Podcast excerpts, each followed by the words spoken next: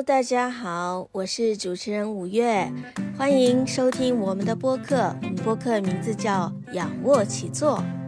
Hello，大家好，我是杨先生，欢迎你们收听我们的播客《仰卧起坐》。我们的 slogan 是“卷不够卷，躺躺不平”，所以或许时而内卷打鸡血，时而我们躺平补补气血，这样的仰卧起坐可能才是我们人生的写照。那么，二零二四年我们每个月会挑选一部图书、影视或音乐剧作，通过四期节目来和大家一起分享交流关于商业啊、项目管理、还有领导力、呃教练等等。图养之间呢，我们不需要一路内卷，当然也不必时时刻刻躺平，可以试着过好我们的人生。各位听友呢，你的收听、评论和转发都是对我们最有力的支持。我们是仰卧起坐，欢迎你经常来和我们一起仰卧起坐。我们的播客，嗯，在第一季度呢，有可能会呃 focus 在关注在几个影视作品上面。第一部呢，就是我们已经解读过一期的《真爱至上》（Love Actually） 这部电影，嗯、非常温暖和有爱，对吧？嗯杨先生说他每年几乎每年都会去重温，对，冬季必刷，冬季就是在圣诞节这个期间，就会想到，嗯。想到这个电影，就去翻出来再看一次。是的，是的。二月份呢，我们其实想挑选《长相思》这部影视剧。那你可能会很好奇，因为我们三月份又会挑选《妈妈咪呀》这部音乐剧来做解读，好像听起来跨度也挺大，也但没什么关联。之后我们可能还会挑选图书作品来做解读，那你会觉得很奇怪，这些跟我们的项目管理啊、商业概念还有教练这些方向，到底会有什么样的一些关联呢？那嗯，如果感兴趣，就欢迎你啊、也欢迎你的朋友一起来收听我们的节目。嗯，这一期呢是我们的第二期，欢迎再次来收听仰卧起坐。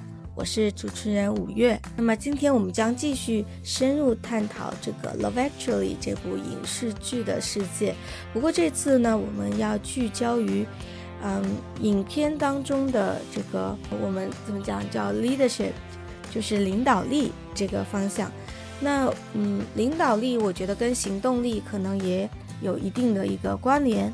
嗯，我们一起来去先去看一下，嗯，这当中我想要去带领大家一起去关注的一个片段。So, what's the problem, Samuel? Is it just mom, or is it something else? Huh? Maybe school? Are you being bullied? Or is it something worse? Give me any clues, no? You really want to know, I really want to know. even though you won't be able to do anything to help. Even if that's the case, yeah. Okay. Well, truth is, actually, I'm in love. Sorry? I know I should be thinking about Mum all the time, and I am. But the truth is, I'm in love.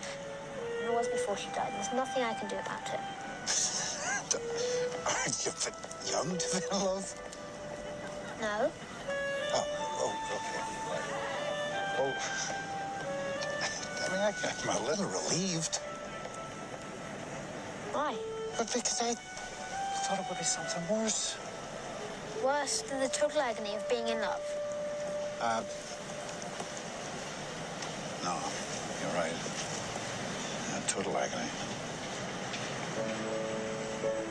看到这个小男生，其实他刚刚失去了他的母亲，那他的继父呢，跟他在河边哦去聊天，对吧？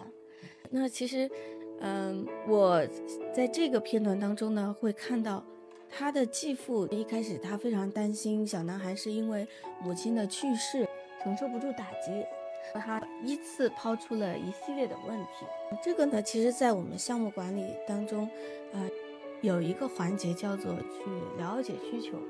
了解这个项目的需求，嗯，去识别我们的 stakeholder，我们的项目的一些关键的一些相关方后，去了解他的需求，啊，去理解他心里面真正想要什么，才能够促进我们项目成功。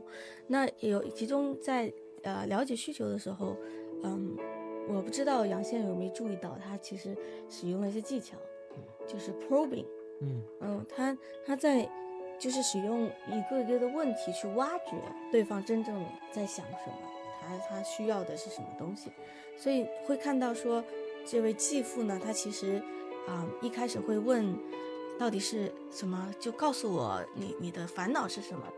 结果呢，我们会发现这个跟观众和继父所预想的根本不一样。我们原来原来预想是他可能是因为失去母亲，现在就是情绪无法排解。谁知道小男生其实真正的烦恼是，嗯，坠入爱河对的，他在学校里面，呃其实喜欢上了一个小女生，而且呢，并不是说他还会回应他的继父说，这个并不是说我没有良心啊，我我也为我妈妈感到难过，但是这个我坠入爱河这件事情，其实是在妈妈去世之前，这个事情就已经发生了，我也无可奈何。我觉得，如果是把继父 想象成我们的项目经理或者 BA，就是需求分析师的话，这个小男生他是我们当中的一个关键的一个客户方或者需求方。那么他们在交互的过程中，除了体现这个 probing 去探寻、去呃询问这个需求的过程中呢，他们之间的交互啊，其实嗯，项目经理或者是嗯需求分析师，他其实会依据对方的反馈。适当的去做出调整，去调整自己的一些反应。嗯，比如说继父他呃一开始会觉得松了一口气，我还以为寻死觅活的了呢，要他觉得这个反而好像是显得是会让人更放松的一个小小事情了。嗯，坠入爱河这件事，小男生就很很不理解，他冒犯到了，他说什么？你觉得这是小事吗？还有什么比爱更令人头疼的事情吗？我们的呃项目经理或者需求分析师这位继父，他立刻就说：“对你说的也没错，这确实很棘手。”那我看到他是一个嗯双向交的有效交流。其实我觉得在项目管理当中啊，你去了解需求的这个阶段，交流和反馈以及。适当的做出调整，包括你提问问问题的艺术，其实我觉得这个也很重要。那我知道在教练当中，其实也会有一个说法，说要怎么说是正确的问问题，共情我们的客户。共情客户，对，嗯呃，在这个过程当中，其实，呃，这个继父他做了很多共情的事情。嗯首先，他需要去理理理解这个儿子的他的他的他的挑战或者他的诉求究竟是什么，所以他问了一个问题，说：“那呃，你是你是因为妈妈去世呢，还是其他的事情？”我小孩就就就讲了，那他给留给了空间，他留了空间给这个孩子。之后呢，当这个孩子讲完以后呢，继父做出了一副长出一口气的这样一种状态。他说：“我我还以为是什么更坏的事儿。”那这个就一下子就就跟这个小孩产生了某种连接。我们我们在跟人交谈的时候，我们可以共共情到对方啊、我我能够理解，让对方有一种你懂我的这种这种感觉。那这种连接的建立，对人与人之间建立一个比较密切的人际关系是非常重要的。因为我们知道，项目管理实际上很大的一个部分是对人的管理。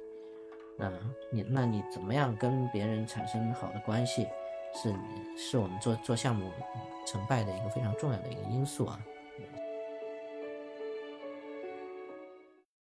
仰卧起坐小课堂时间，关于这期需求分析中的三个小贴士：一是明确目标，二是深入挖掘细节，三是验证和确认。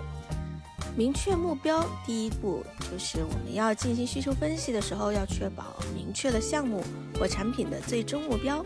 问自己或团队，我们的目标是什么，以确保需求分析的结果能够有助于实现这一目标。深入挖掘细节呢，是不仅要了解用户的高层需求，还要深入挖掘底层需求和细节。通过提出具体的问题，比如具体是什么触发了这个需求，或你期望系统在这方面的行为是怎样的，来获取更详细的信息。验证和确认这一步呢，我们是要确保需求是准确一致，而且是可验证的。通过提出问题，例如这个需求是否与其他需求相冲突呢？或我们如何验证这个需求是否被满足，来确认我们需求的可靠性。教练中的三个小贴士：一、积极倾听，在与客户互动时，通过积极倾听来理解客户的观点、感受和需求，不要急于提供解决方案，而是先深入了解客户的真正需求。二、提问以引导思考，用开放性和引导性的问题来激发客户的思考，帮助他们更清晰地表达问题的和目标。例如，你对这个问题有什么看法？或如果你能想象理想的解决方案，那会是什么样子？三。反馈和确认，在进行共情时，经常提供反馈，并确认你对客户需求的理解是否正确。这可以通过简单的总结客户说过的话。如果我理解正确的话，你的主要关注点是来确保共情的准确性。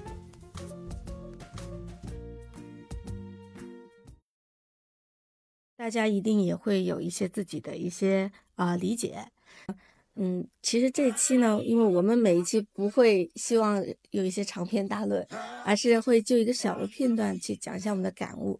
好，感谢各位听友你们的聆听，希望你们有了一些新的一些感悟。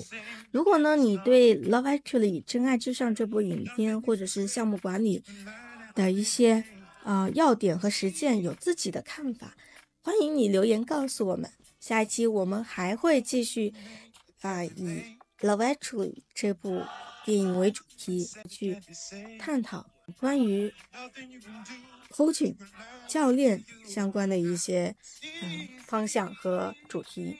那下期呢，以及第四期本月的第四期就会由杨先生，我会交给杨先生主持，敬请大家期待。我们下期再见，拜拜。好了，这期节目到这就告一段落啦。这里是仰卧起坐，我是主持人五月，我是杨先生。喜欢我们的话，别忘了点赞、评论或转发哦。我们下期再见，拜拜。